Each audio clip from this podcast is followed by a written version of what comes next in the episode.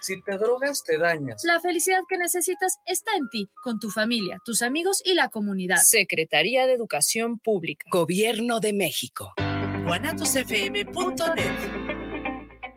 Los comentarios vertidos en este medio de comunicación son de exclusiva responsabilidad de quienes las emiten y no representan necesariamente el pensamiento ni la línea de guanatosfm.net.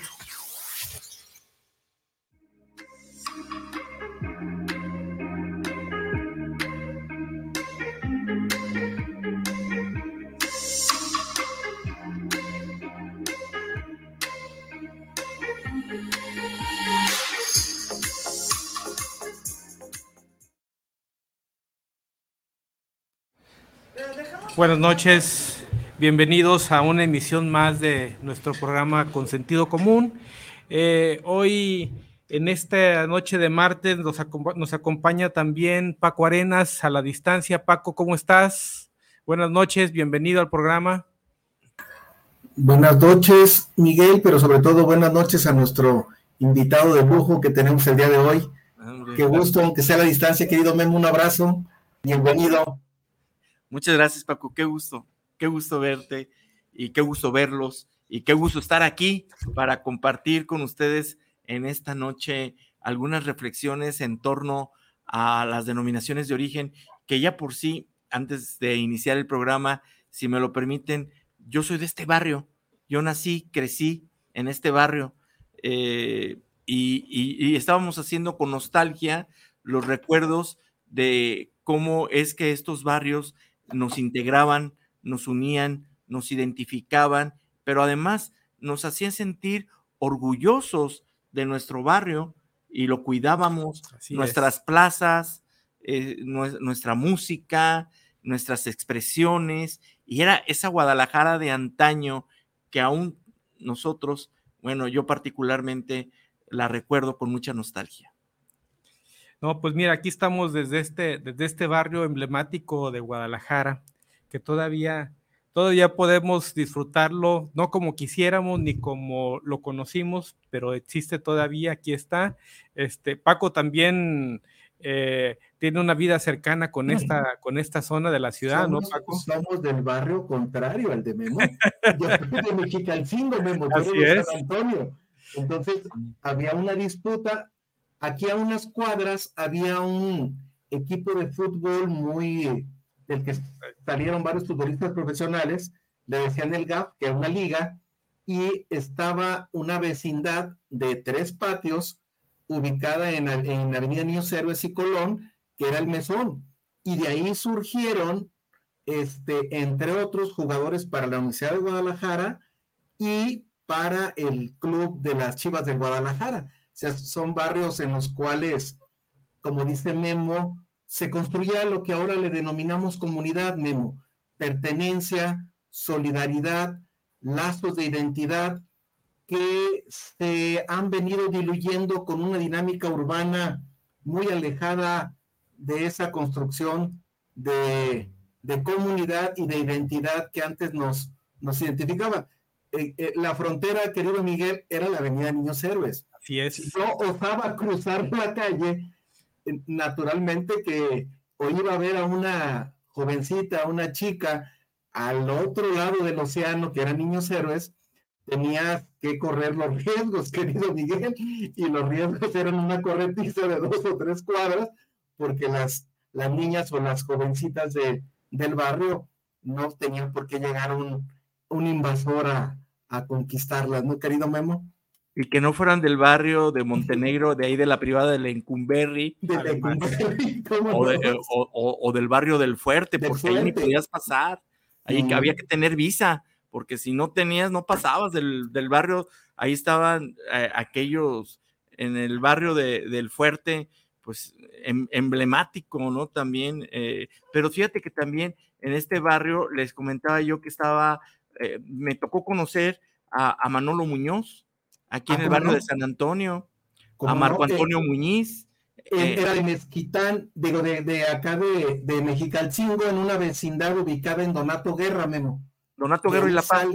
exactamente, de ahí sale el, el orgullo de México, don Marco Antonio Muñiz, y a otra cuadra por vidrio, ya cerquita lo que era en aquel tiempo, lo que era el federalismo, en aquel tiempo tenía otro nombre, Memo. Sí, Se llamaba Escobedo, si no estoy mal. Sí, Escobedo. Escobedo, este, eh, vivía o vivió, naturalmente que no es de la generación de nosotros, ni yo creo que de mi abuelita, una cantante que era Lucha Reyes.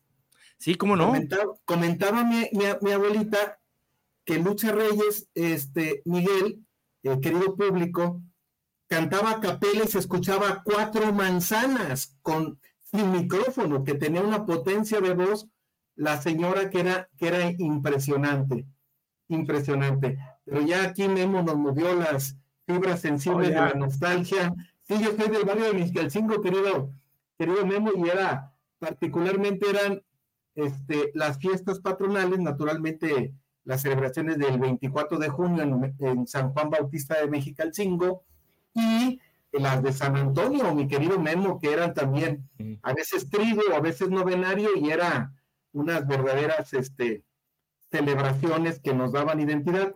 Y la unidad del barrio era una unidad muy, muy original porque tenía todos los servicios, ¿no? Tenía la unidad de servicios religiosos con el templo, el mercado para todo el suministro de víveres, bienes, etcétera, y siempre había una oficina de servicios gubernamentales, ¿no? Ya sea este, oficina municipal o este, servicios médicos municipales. Entonces, y, y, el policía de aproximación, Paco, fíjate que ahora que lo dices, porque era don Juanito, me acuerdo que el policía don Juanito, que era el policía de aproximación, pero además era del barrio, así es que todos lo respetábamos y cuando ahí viene don Juanito, pues ya todos Todo a portarse bien porque era el policía del barrio. Y ese sí que acusaba con tu mamá. Oye, ese, sí, de veras tenía una, no, un, un, peso con la mamá. No, o sea, te hablaba por tu nombre, o sea, sí, sí, sí. Te dirigía o por tu apodo. O ya por tu apodo. Ya váyanse a dormir, fulano, mangano y perengano. Así es. Y luego era, es el heredero, el policía de barrio, Miguel, del Sereno, de la época virreinal. Y es. Así es. El sereno era aquel que pasaba con la lamparilla de querosteno o del material que fuera, que quemaba, y pasaba y nombraba la dosis sereno. Y este policía viajaba, eh, tú, Miguel, en bicicleta. Sí, en claro, bicicleta. Era, era, era, era, el de la zona. Ahora los, ahora los, han querido replicar de otra manera, pero en realidad no es, no es lo mismo. Oigan, pues Yo, les quiero comentar que además de la nostalgia con la que empezamos e, este programa, pues también... Nos... Ya llegaron los comentarios, ¿verdad, Miguel? ¿Ya vi? ¿A qué hora se empieza con la denominación de origen? Carla Ramírez saluda, saluda al programa con sentido común, saludos por llevar este excelente espacio y qué buena historia de Guadalajara. Este, Daniel no, no, González. Yo creo, que, yo creo, que, vamos a repetir con este tema. es que fíjense, además, que, que yo, yo fui bautizado en San Antonio pero quiero confesarles una cosa. En aquellos tiempos, eh, no, no, tu, mi mamá, eh, se, las, las mujeres eh, no iban al hospital, se aliviaban con nodrizas. ¿En, en la casa? Este, en, la, la, casa.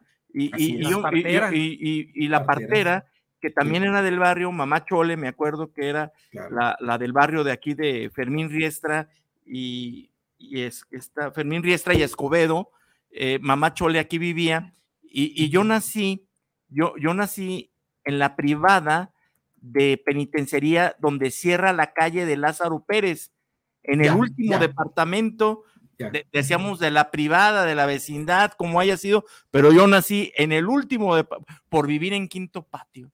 ¿eh? Sí, yo, yo, nací ahí y no nací en ningún hospital, yo nací con mamá Chole, que ayudó a mi mamá a que yo viniera a dar lata a este mundo digo, la vida del barrio era muy diferente, la convivencia que teníamos, los servicios, sí, claro. nos los daban los mismos, los mismos vecinos, no, no, no, requeríamos de algún servicio especializado, confiábamos en la experiencia de... Y, mucha de, solidaridad. Así es. ¿no? Mucha sí, solidaridad.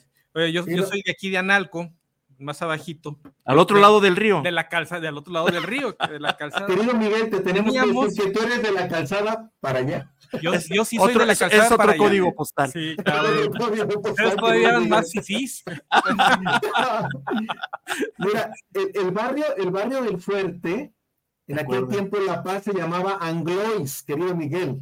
Sí. Avenida La Paz, ese bulevar hermoso que tenemos ahorita, que nos da una hermosa vista con las, con los árboles en primavera, este, que son las primaveras de La Paz, o sea, las, las, los árboles de primavera en la temporada de La Paz, esa calle se llamaba Anglois, y el fuerte era precisamente en referencia a un fuerte que existió ahí en la época virreinal y que era así como los perímetros Avenida La Paz, este, penitenciaría, Memo, si no estoy mal, y para hacia, hacia el norte también era Escobedo, pero era una como una, un polígono como de unas seis, siete callecitas, de la cual salían como 300 muchachos desordenados a ponerte una corretista, Miguel, que ibas a dar hasta Yes. Colón y, y Montenegro, pero corriéndole, este, porque si te caías, no, hombre, te, Bueno, que se caía te,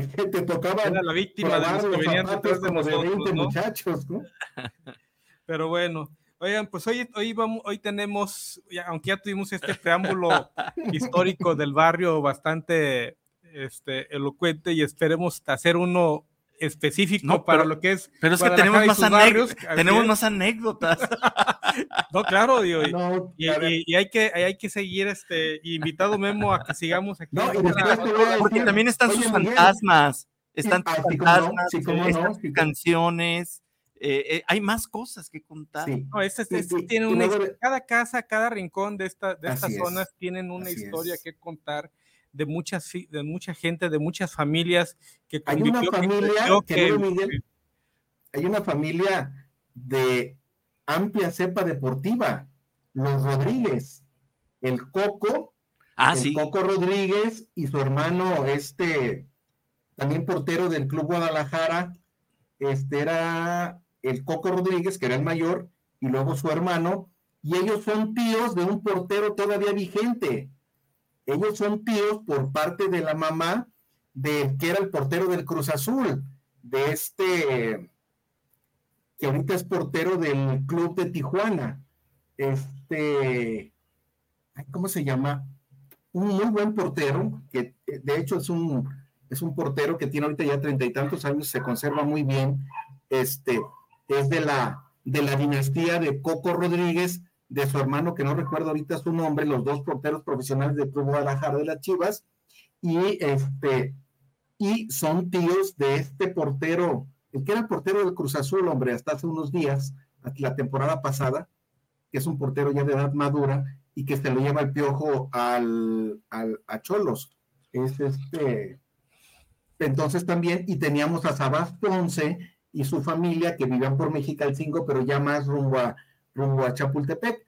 Es decir, querido Miguel, este sí va a tener que haber otro programa para hablar. Sí, claro, porque hay mucho, que, hay mucho que platicar, ¿no? Este, Así es. sobre hoy salió improvisado, pero pues son historias que han sido parte de nuestra vida, ¿no? De los que hemos vivido en esta zona, que somos de esta parte de lo que es de lo que es Guadalajara, digo, y ahora vivimos en las extensiones de Guadalajara, pero lo que es la Guadalajara antigua, la Guadalajara vieja, este y, y la Guadalajara y sus barrios, ¿no? Que, que tiene una tradición y tiene una historia en cada rincón, en cada casa, en cada vecindad, en cada privada, hay, hay, cada, hay una serie de momentos, actos y servicios que se fueron generando que la misma comunidad lo fue haciendo, ¿no? Este, decíamos ahorita, eh, eh, comentaba con, con Memo, hoy los muchachos tienen cinco mil amigos en un celular, ¿verdad? Y no conocen a nadie.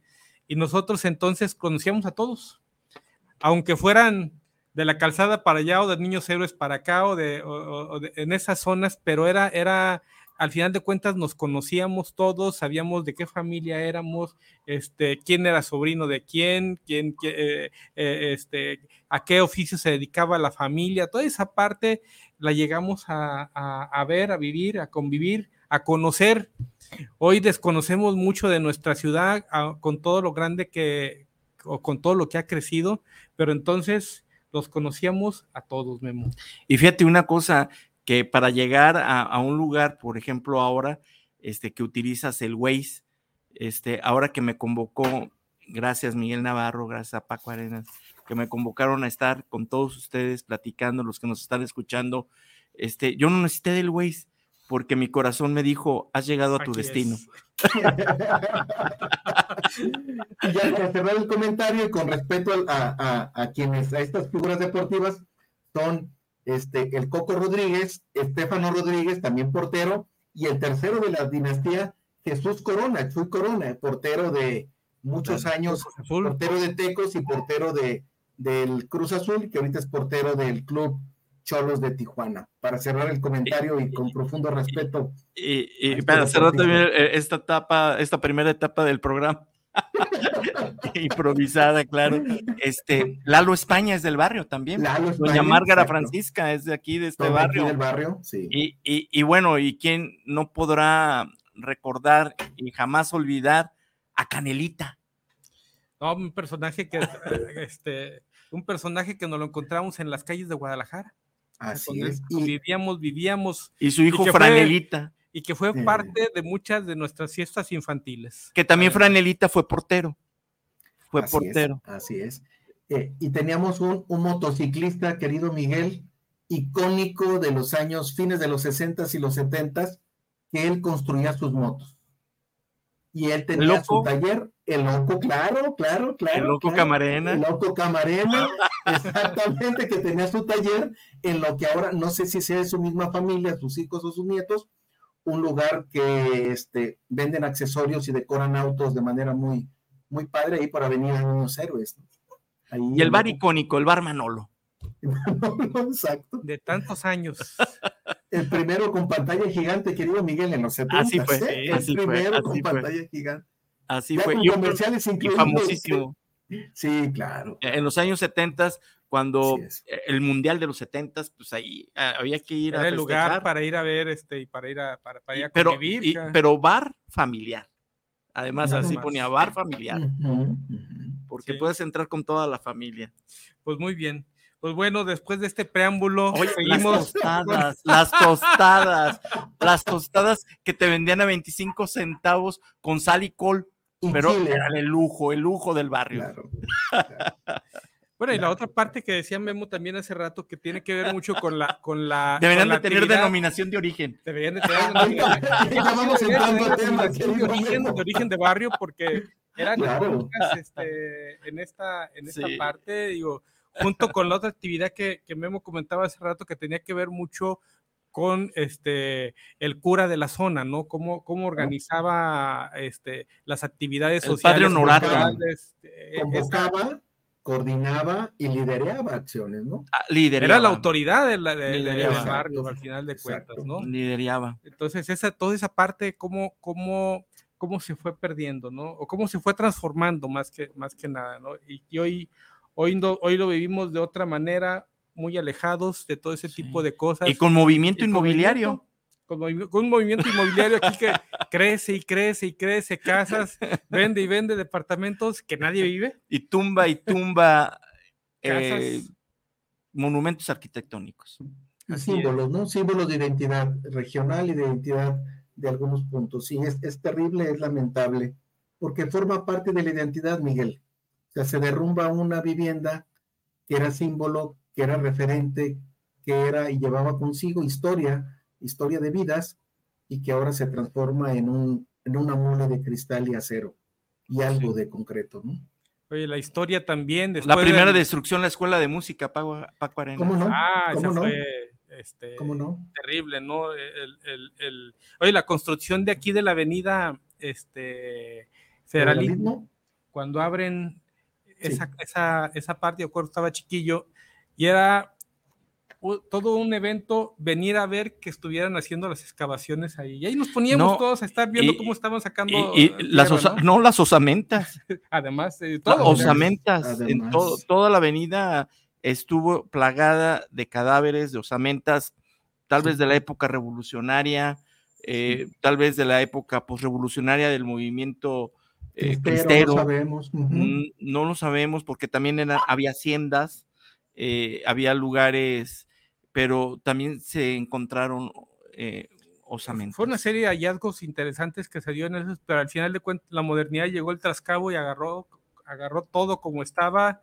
y le echaron cemento a esa, a esa parte, ¿no? Todavía por ahí hay, hay algunos, este, algunas huellas de esa demolición, encuentras todavía algunas casas cortadas eh, eh, sobre federalismo, eh, lo que quedó de todas esas calles, que, todas esas casas que derrumbaron para abrir esta avenida, para, para meter lo que entonces era el, el trolebús. Y, cuando llegó la modernidad a Guadalajara. Y la herida que no ha cicatrizado, 22 de abril.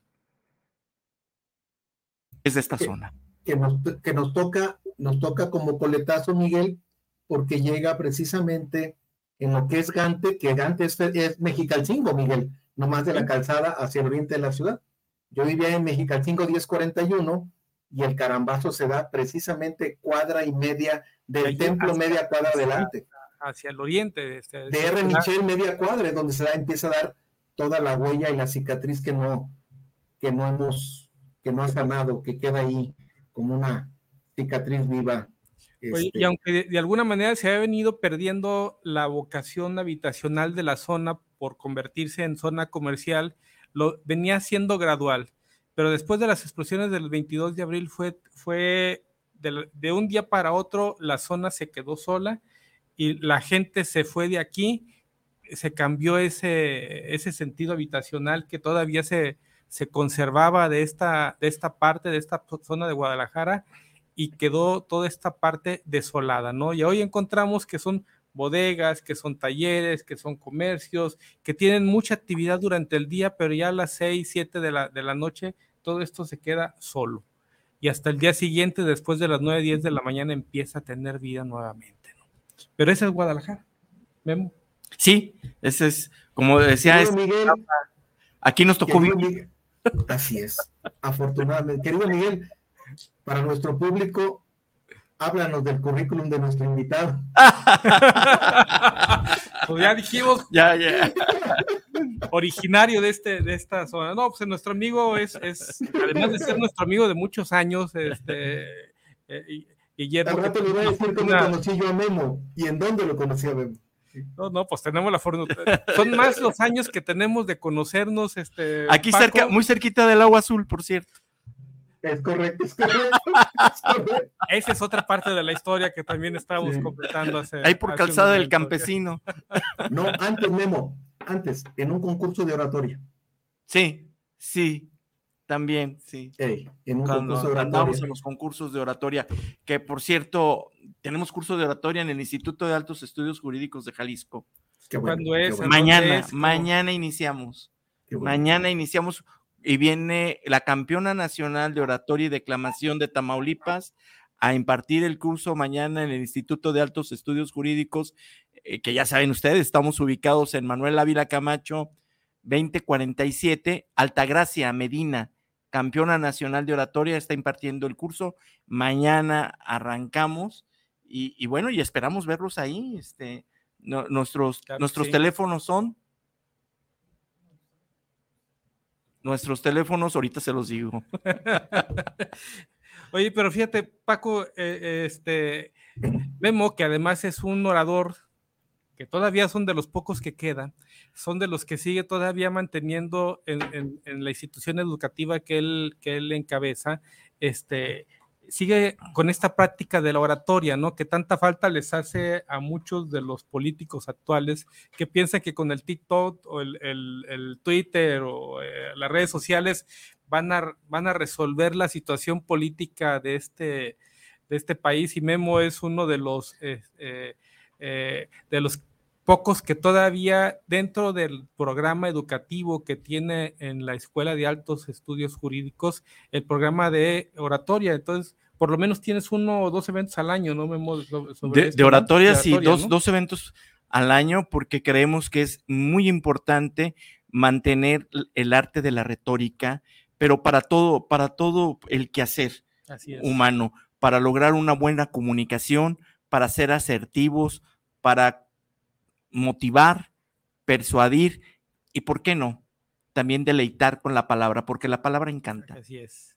Así es, digo, acá este, eh, hemos visto grandes políticos, grandes comunicadores, grandes eh, eh, maestros de la palabra y ahora hemos visto cómo hay algunos que desde las tribunas más altas del país hacen un desastre de comunicación y en lugar de comunicar y en lugar de, de convencernos con la palabra, este, escuchamos palabras altisonantes desde los lugares en los que se debe tener el mayor respeto por esta, por, por, quien los está escuchando, ¿no? Entonces, pues qué bueno que Memo todavía sigue con esta práctica, este, con, la, con, con, con, la, esa, con, la, escuela clásica. Con la escuela, con la escuela, pues, con la escuela que debe de ser y que debe de ser para muchos. Y además, ahora con el, con el nuevo esquema que se tiene en los juicios orales, el nuevo modelo de, de, de juicios orales, para el abogado en sí, es fundamental el manejo de la palabra, la forma en cómo debe de conducirse en un juicio ante, el, ante,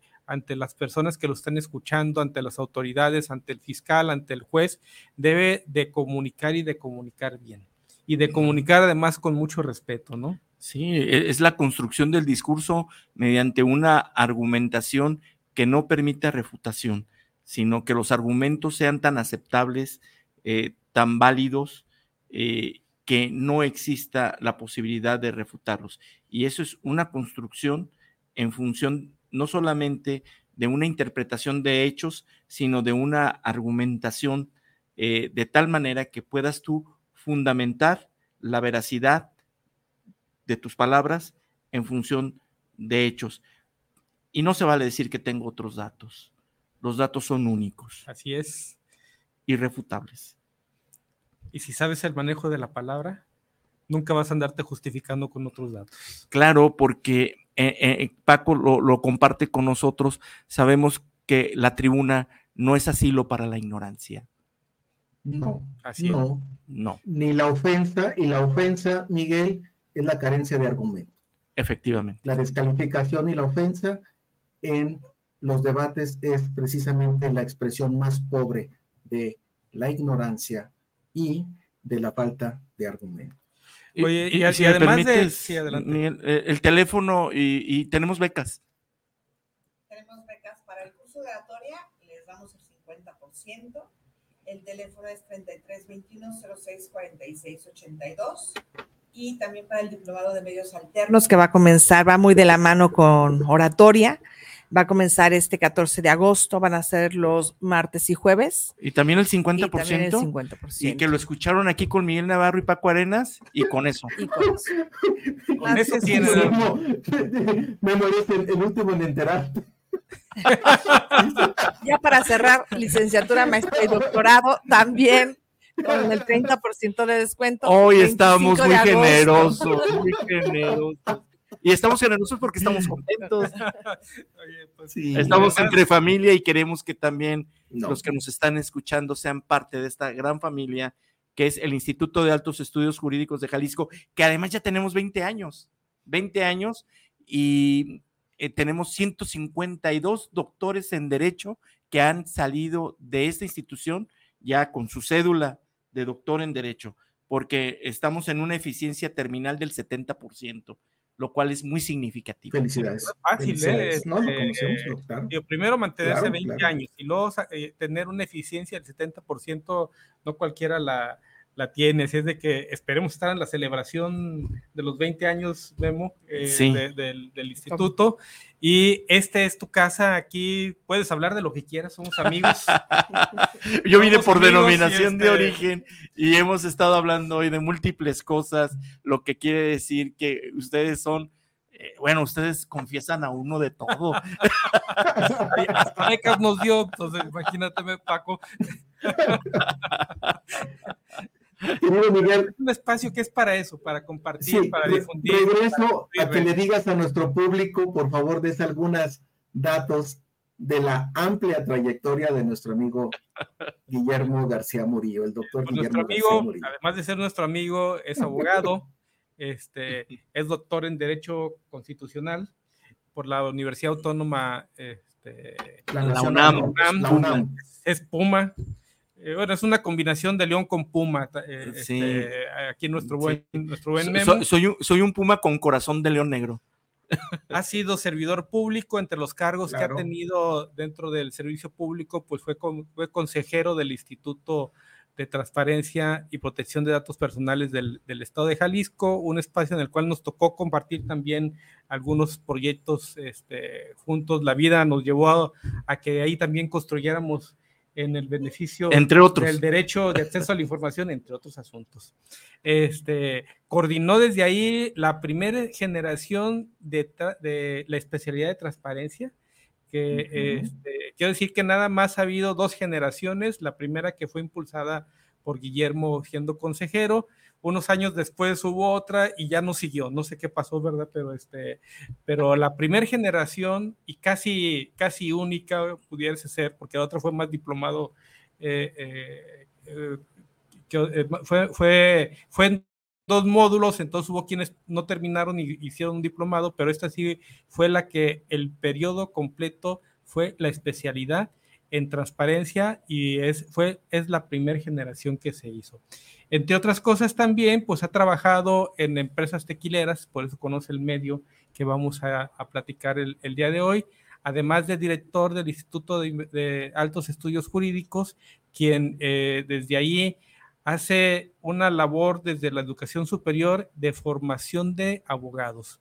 Es especialista en formadores de derecho y eh, en, este, en este esquema que hemos estado platicando, que no son nada más los que van y se aprenden el código, sino que también dentro de la, de la materia de, que tiene o de la prioridad que tiene la escuela es el manejo de la palabra que como abogado la debes de tener. Entonces, este es nuestro invitado que, que nos asiste el día de hoy, que nos acompaña en esta, en esta sesión, que esperemos no sea la última, que sea la primera de muchas, Memo. Aquí eh, miren, este, eh, no le echen lumbre al fuego, no le echen gasolina al fuego porque yo me prendo. Y si pues me prendo, yo vengo. Pues ya sabes. el caminito, ya me lo sé. Eres del barrio. Soy, del barrio. El corazón te trae. Entonces, hoy eh, el, tema por el que lo invitamos a que nos platique sobre el futuro de la denominación de, de origen, que también es un tema que ha venido teniendo sus altas y sus bajas en sus últimos momentos, este, Memo, platícanos cómo está, platícanos en qué consiste, de qué se trata todo esto. Eh, mira, este, fíjate que tuve la oportunidad de formar parte de la industria tequilera como vicepresidente y presidente del Consejo de Normas del Consejo Regulador del Tequila.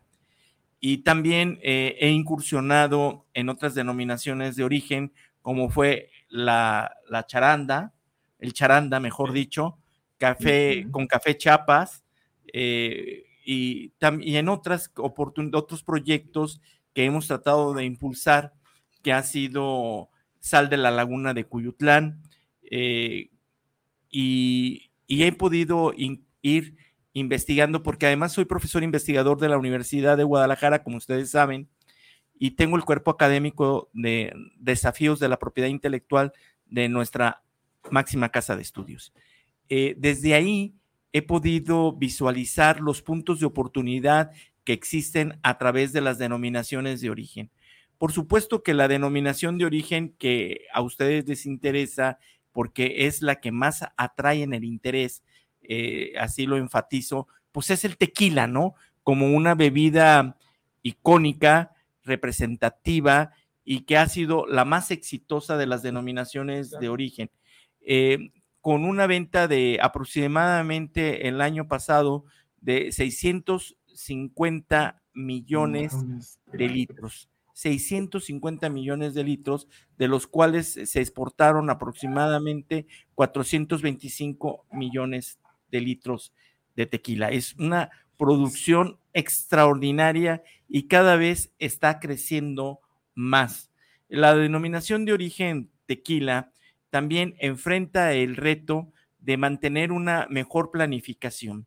En todos estos tiempos eh, hemos tenido que el agave, eh, que es la materia prima y fundamental, llegó a tener un precio, pues para mi gusto, estratosférico y algunos pues, dirán, bueno, no, espérame, es que eh, el agave para poderlo gimar, que es el cortar, gimar, y se dice gimar porque se dice que cuando golpeas la penca para sacar la piña, esta gime, llora. Entonces decimos, hay, que gimarla. Y la gimas y el kilo de cada eh, de agave eh, está, llegó a 42 pesos. Pero como no hay una buena planificación, eso es mi criterio, salvo la mejor opinión de los expertos, eh, siempre ha tenido altas y bajas, como bien lo dices. Y esto de tener altas y bajas, pues también mm, siempre va a generar incertidumbre en el mercado. Ahorita está a 10 pesos.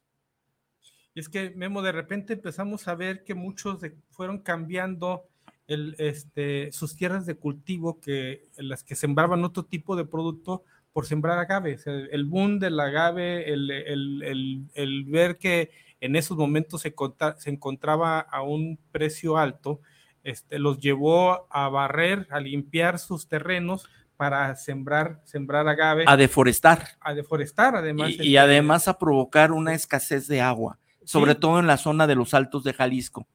Sí, entonces donde veíamos otro, otro tipo de sembradíos, ahora volteamos y vemos este sembrado agave, que además es un producto que no se está que no se va cosechando con la rapidez con la que se, con la que se cosecha maíz o con la que se cosecha frijol o otro tipo de, productos que también se requieren en, el campo, ¿no? Entonces, esto es su proceso de, este, para cosechar, no se tarda hasta varios años, ¿no? sí, ah, son, la, la, maduración del agave yo creo que va entre 5 a 7 años. años, más o menos, 8 años ya extrema maduración, pero cuando yo les dije ahorita la, cifra de, litros de tequila, eh, por ejemplo, para hacer un litro de tequila se necesitan 7 kilos de agave para, tener un litro. Pero en el agua, ¿cuánto es el agua que, se, necesita para hacer un litro? Entonces, eh, la industria tequilera también tiene que tener una cuestión de carácter sustentable y tiene que tener también buenas prácticas. Y lo que ahora está de moda en el compliance, es decir, eh, la aplicación real a la situación del cumplimiento de las normas oficiales mexicanas, porque el gran problema que también enfrenta eh, la denominación de origen tequila es la competencia desleal y los grandes pecados que tiene, adulteración, alteración, eh, que es, son problemas que se deben de enfrentar. Eh, que si hay adulteración, claro, que hay adulteración, que hay falsificación, que hay falsificación, y que también hay países que se han colgado de la buena fama y del prestigio del tequila para hacer bebidas como tipo si fuera tequila, entre ellas Sudáfrica, Portugal, Argentina, en donde el gobierno, es decir, el Estado mexicano y el CRT, tienen que estar muy al pendiente para denunciar esas prácticas eh, que son totalmente desleales, porque la denominación de origen quiere decir que se respeta el terroir, el lugar donde se produce este producto por sus condiciones climatológicas, por su historia, por su condición artesanal, etcétera. Y eso hace que exista una certificación que al final del día al consumidor le da certeza que el producto que está consumiendo es precisamente de ese origen.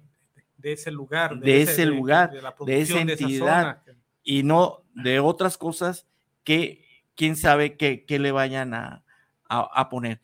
Se han enfrentado muchos problemas con la cuestión de agava, eh, mariage, etcétera, marcas que en donde se tiene que poner muy al pendiente en el asunto.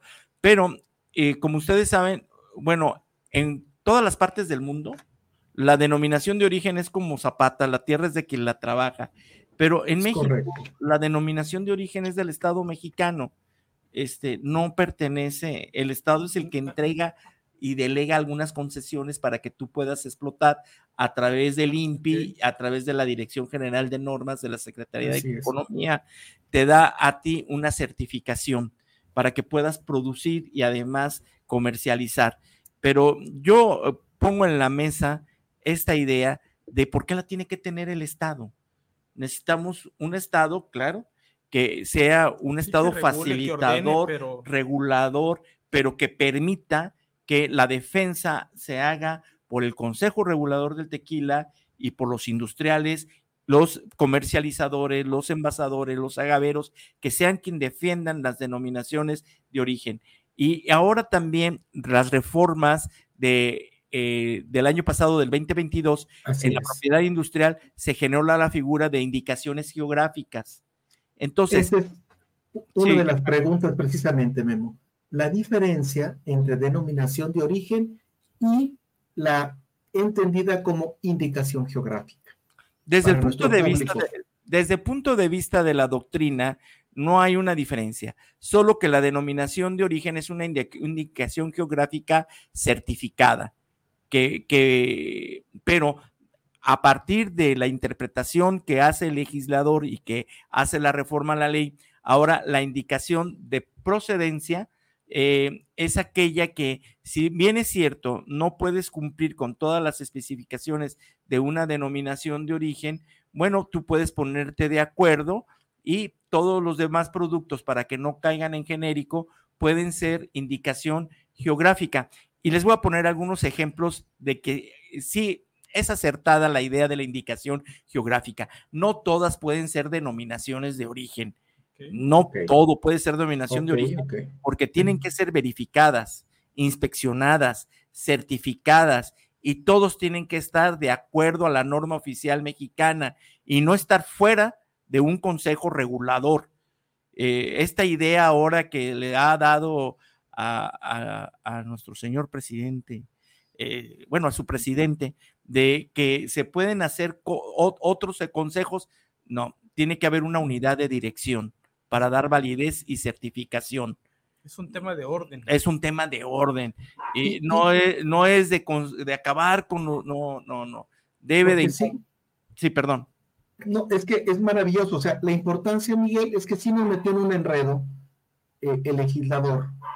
Porque si bien se venía consolidando la serie de criterios, normas establecidas y sobre todo los mecanismos por los cuales certificar, no es fácil, Miguel, que te quiten la denominación, como ha sucedido con algunas marcas. Claro, lleva su Entonces- proceso muy cuidado, ¿no? Es- es- Así es. Entonces, de un de repente el legislador nos lleva a un debate, para mí, Memo, era, era precisamente la pregunta al experto, era precisamente cuáles son las, este, las, este, las diferencias, porque el legislador nos lleva, Miguel, ahora una confusión mayor. Cuando nos habla de el concepto de indicación geográfica, ¿qué diferencia hay entre un Burdeos y otro Burdeos?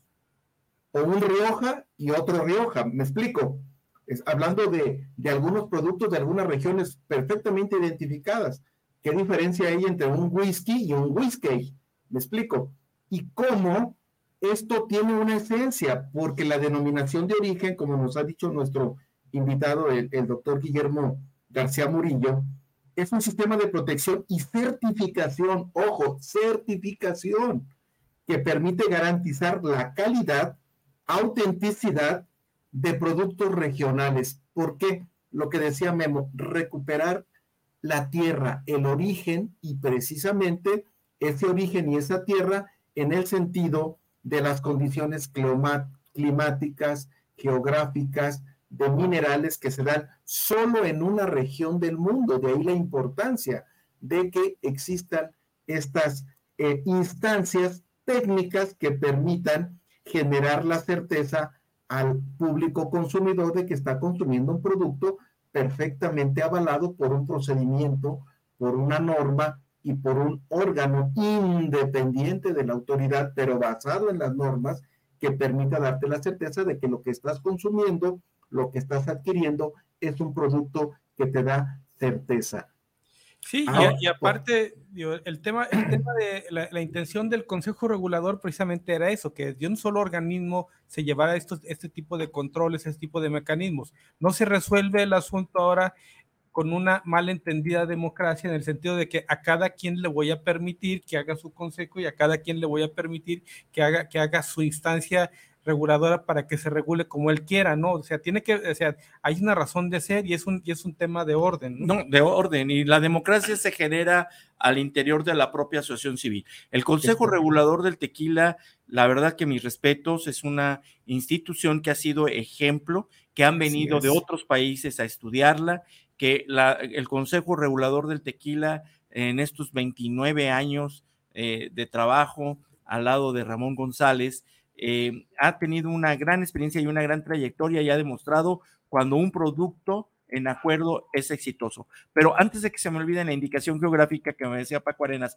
¿cuál es la diferencia conceptual? Bueno, es que la indicación geográfica es algo más generalizado, pero que también se puede lograr una certificación no solamente con un consejo regulador, que sería este caso, con una norma oficial, que es este caso, sino con lineamientos que las propias cadenas productoras se pueden dar y pueden generar y motivar un desarrollo en la comunidad. Les voy a poner dos ejemplos, por ejemplo, de denominación de origen.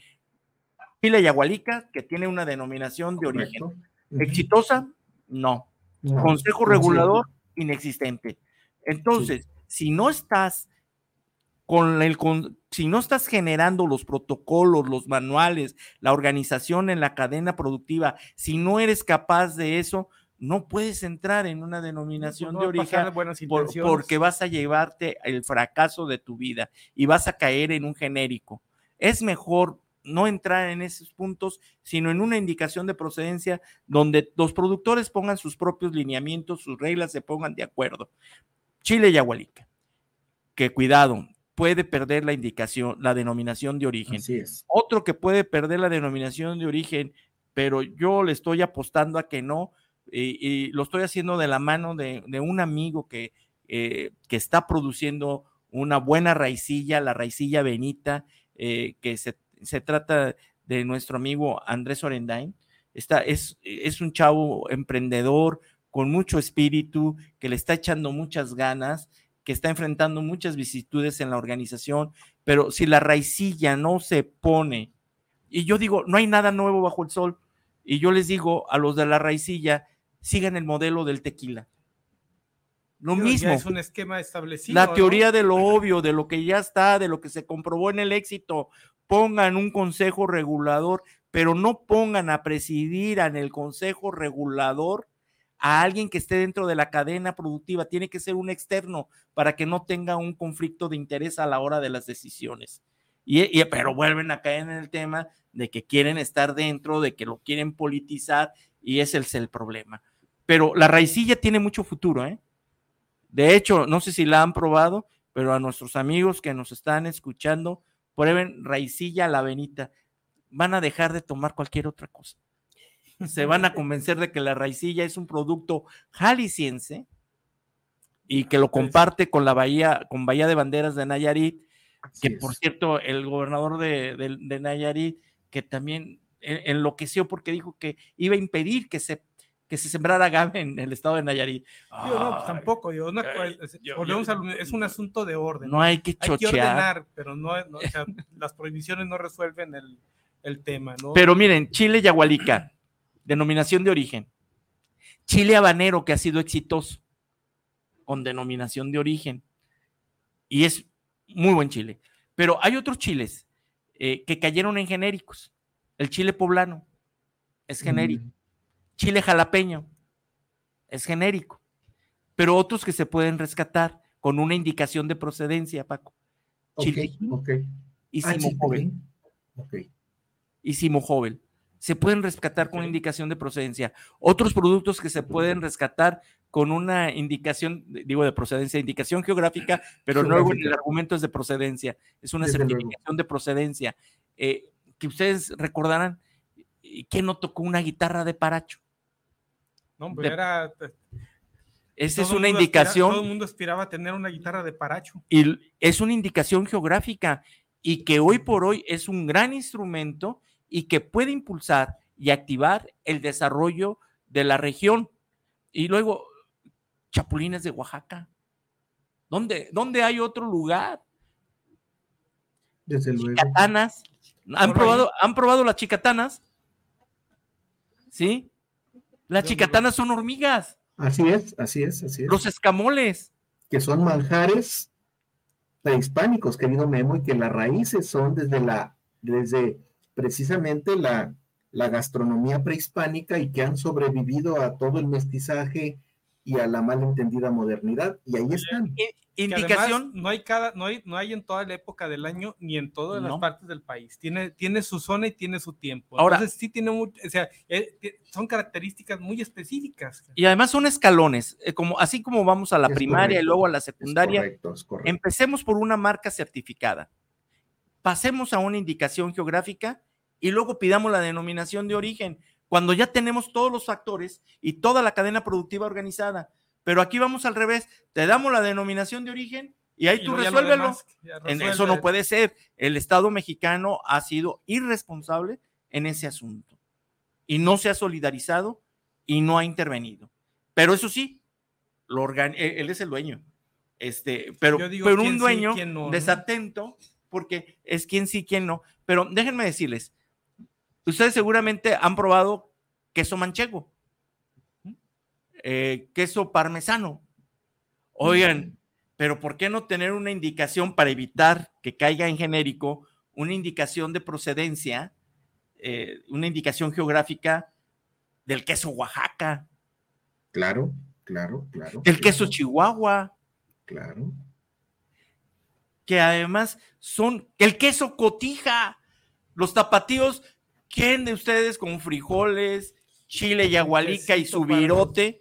no han comido queso cotija.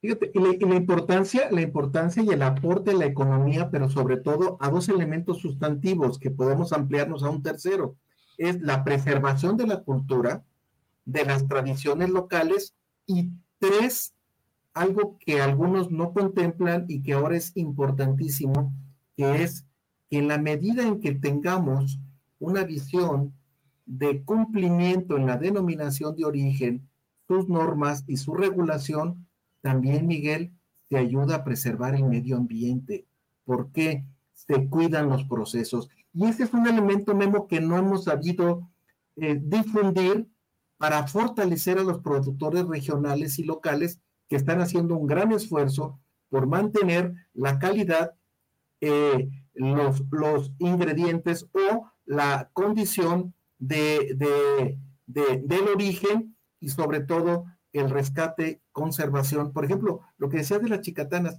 Miguel, si, si hubieran soltado de manera comercial ya no existiera, se hubiera agotado, es más, hubiera desaparecido la especie. Pero lo han mantenido comunidades que lo tienen como un patrimonio cultural más que comercial. Y que para ellos es un símbolo de generación en generación. Por poner un ejemplo, ¿no? si no ya hubiera desaparecido esa especie, si hubiera sido sometido a la Food Company o a una serie de, de este, de, de, se estaría sometido al mercado a una función que tiene una esencia eminentemente de tradición y por lo tanto de cultura. Sí, pero eh, fíjate, pero ¿cómo tiene que ver con la, con la zona, no? Porque yo en un tiempo estuve trabajando en la Ciudad de México y les llevaba, para mí era muy común pero los llevaba dulce de rayán. Y el dulce de rayán, pues, pues aquí lo, lo, lo, consumimos o lo encontramos en... En, mascota. es, parte... Es tipo mascota, etcétera. Me, daba, me daba cuenta que fuera de que fuera de Jalisco, fuera de Guadalajara, no lo encontrabas en otra parte. Entonces ya me estaban esperando mis compañeros ahí con, que les llevara su dulcecito de Arrayán en, eh, este, desde aquí de Guadalajara. Entonces, sus borrachitos, Miguel, ¿no? Y, y, como dices, se va perdiendo esa tradición. Cada vez encontramos menos lugares donde venden el, el el dulce de Arrayán. este, eh, eh, antes lo encontrabas en cualquier dulcería, en cualquier lugar, en cualquier tienda de la esquina. Entonces, el, poner orden y el llevar este tipo de, esquemas que te permitan, como dice Memo, o sea, sí, abres el, consejo regulador, abres las denominaciones de, origen, pero no les generas toda una estructura que les permita desarrollar y detonar el producto para que no se pierda, ¿no? O que el mercado no se lo coma. Así es, ustedes son educadores, son gente que les gusta la docencia y, la base constitucional está en el propio artículo tercero de la Constitución, porque eso también está dentro del, eh, Paco, esto está dentro de los derechos humanos, el desarrollo, el desarrollo de las comunidades, el desarrollo. Eh, entonces, el artículo tercero de la Constitución establece, hay democracia cuando exista un desarrollo cultural y económico del pueblo. Y esta es la base. Realmente, si nosotros pusiéramos mayor énfasis en nuestra idiosincrasia, en lo que nuestro pueblo hace, y, y tuviera una visión del Estado de impulsar estos temas, realmente estaríamos del otro lado. Yo así lo creo, tengo la certeza de que así puede ser, este, porque eh, en Europa así ha sido, se ha impulsado de esta manera el desarrollo. Pero una denominación, miren, yo he trabajado últimamente en Colima, trabajé con la sal de la laguna de Cuyutlán, que es la flor de sal. Es una flor gourmet que es mejor que esa que traen del Himalaya, ¿eh?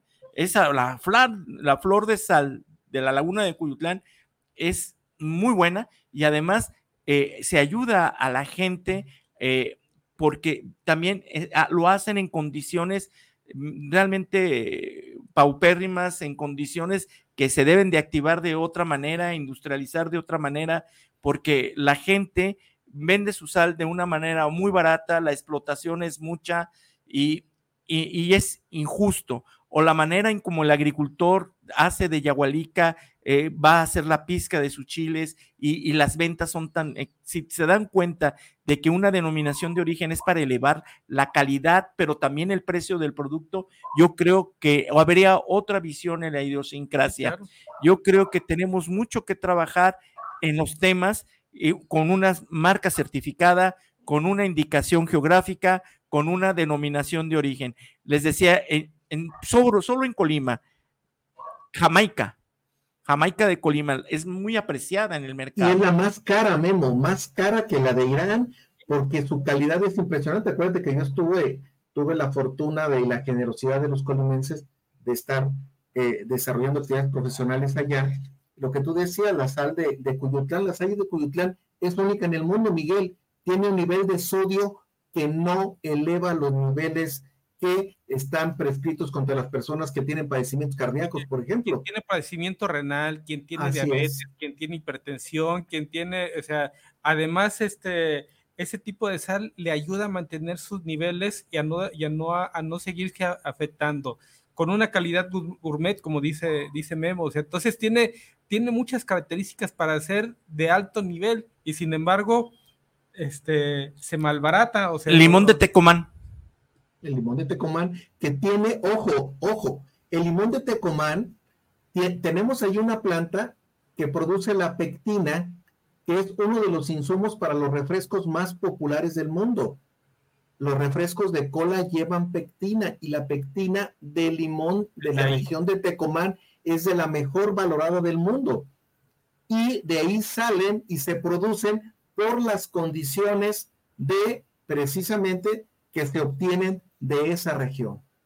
Jalisco, equipales, indicación geográfica, no denominación de origen, indicación, geográfica, equipal, lo que significa el náhuatl, asiento de rey, y que hoy debemos de evitar y proteger que los chinos, con todo respeto, todo lo todo lo invaden, todo lo comercializan, lo hacen y lo hacen mal. Pues miren, estuvieron, evitaron el palo de rosa para meter plástico entonces se platicó con ellos, con los productores de Equipal, y dijimos, eso, lejos de contribuirles a un buen precio, los va a aniquilar y van a permitir que las falsificaciones y gente que se está montando en el, en el goodwill, en el buen prestigio del producto, vengan y los destrocen. No permitan que destrocen la tradición de los equipales. Sigamos cultivando el, el árbol de palo rosa, sigamos manteniendo el cuero y además hay unos equipales hermosos y ven, el precio es tan económico que esos asientos con una indicación geográfica y una política pública honesta pueden detonar un gran desarrollo para la región. Jalisco tiene muchas oportunidades y México puede detonar y seguir siendo el líder latinoamericano